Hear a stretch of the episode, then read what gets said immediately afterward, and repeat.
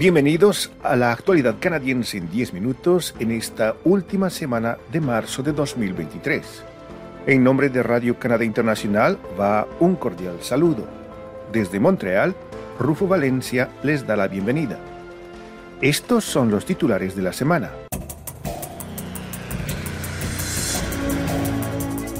Un nuevo acuerdo con Estados Unidos le permite a Canadá devolver a los inmigrantes en la frontera.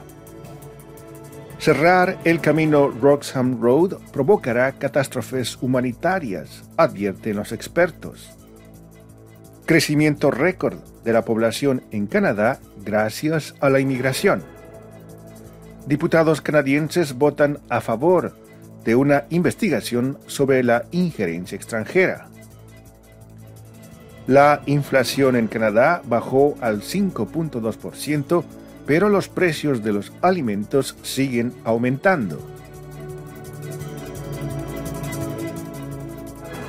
Tras el encuentro en la capital canadiense entre el primer ministro Justin Trudeau y el presidente estadounidense Joe Biden, se informó este viernes 24 de marzo que Ottawa llegó a un acuerdo fronterizo con Estados Unidos que le permitirá a Canadá devolver a los inmigrantes procedentes de Estados Unidos que quieran solicitar asilo en puntos de entrada no oficiales como el camino Roxham Road. Ese compromiso significa que el acuerdo de tercer país seguro se aplicará ahora a toda la frontera entre Canadá y Estados Unidos. Con ello, se cierra una laguna que permitía a los migrantes que llegaban a Canadá desde Estados Unidos usando puntos de entrada no oficiales, presentar sus solicitudes de asilo. A partir de la medianoche de este viernes, las autoridades canadienses que patrullan la frontera podrán enviar de regreso a Estados Unidos a los solicitantes de asilo que quieran ingresar a Canadá cruzando por puntos no oficiales.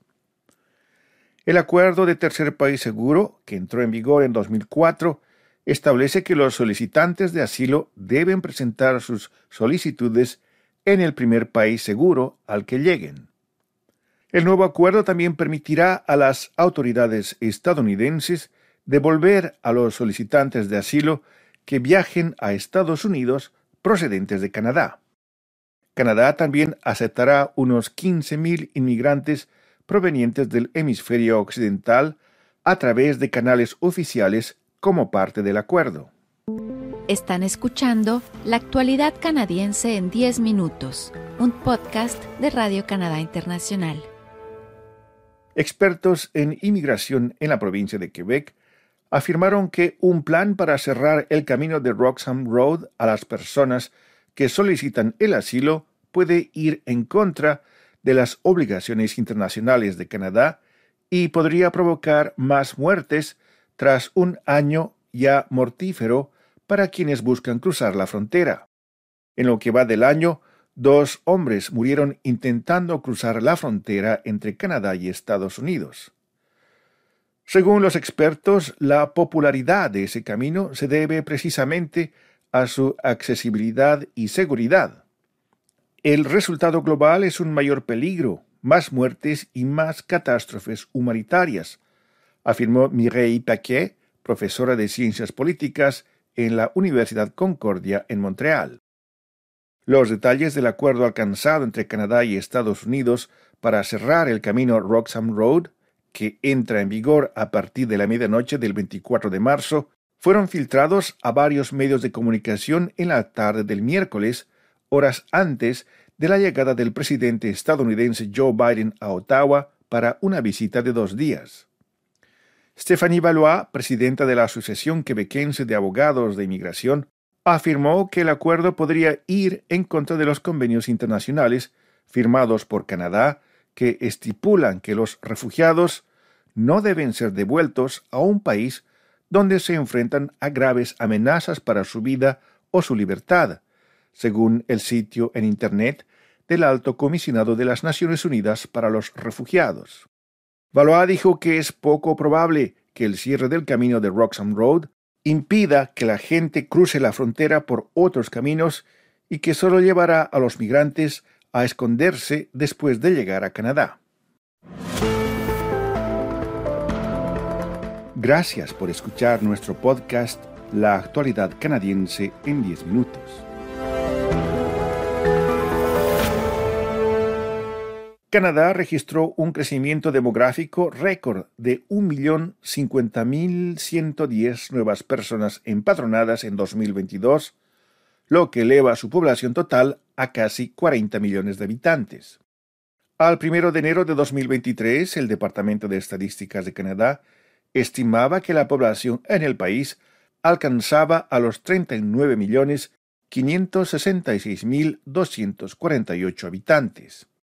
Esta es la primera vez en la historia del país que la población aumenta en más de un millón de personas en un periodo de 12 meses.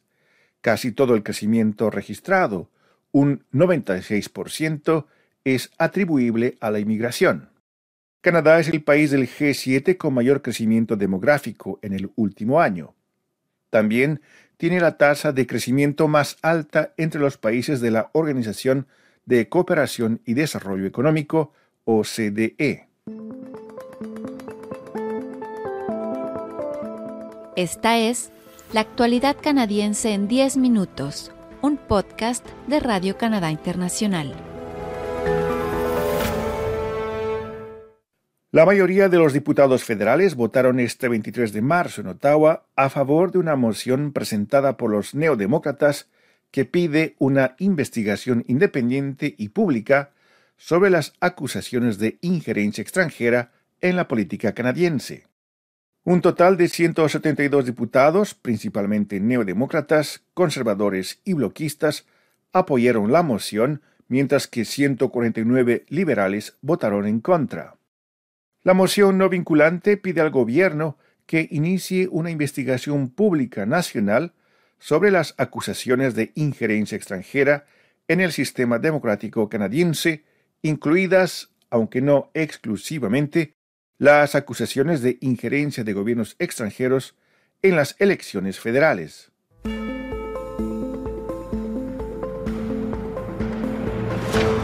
Más detalles sobre estas y otras actualidades canadienses en nuestro sitio en internet ici.radio-canadá.ca barra oblicua RCI barra oblicua ES.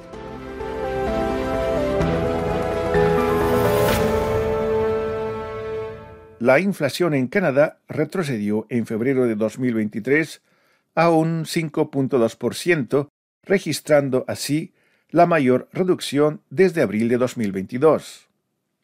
En enero de este año la inflación anualizada fue del 5.9%. El Departamento de Estadísticas de Canadá destacó que la desaceleración se registra luego de un aumento considerable de los precios a partir de febrero de 2022, cuando la economía global comenzó a sentir los efectos de la invasión rusa a Ucrania. A pesar de la desaceleración en términos globales, los precios de los comestibles se mantuvieron elevados el mes pasado. De acuerdo con las estadísticas oficiales, el costo de los alimentos comprados en comercios fue un 10.6% más elevado en comparación a los precios el año pasado, lo que representa el séptimo mes consecutivo de aumentos de doble dígito.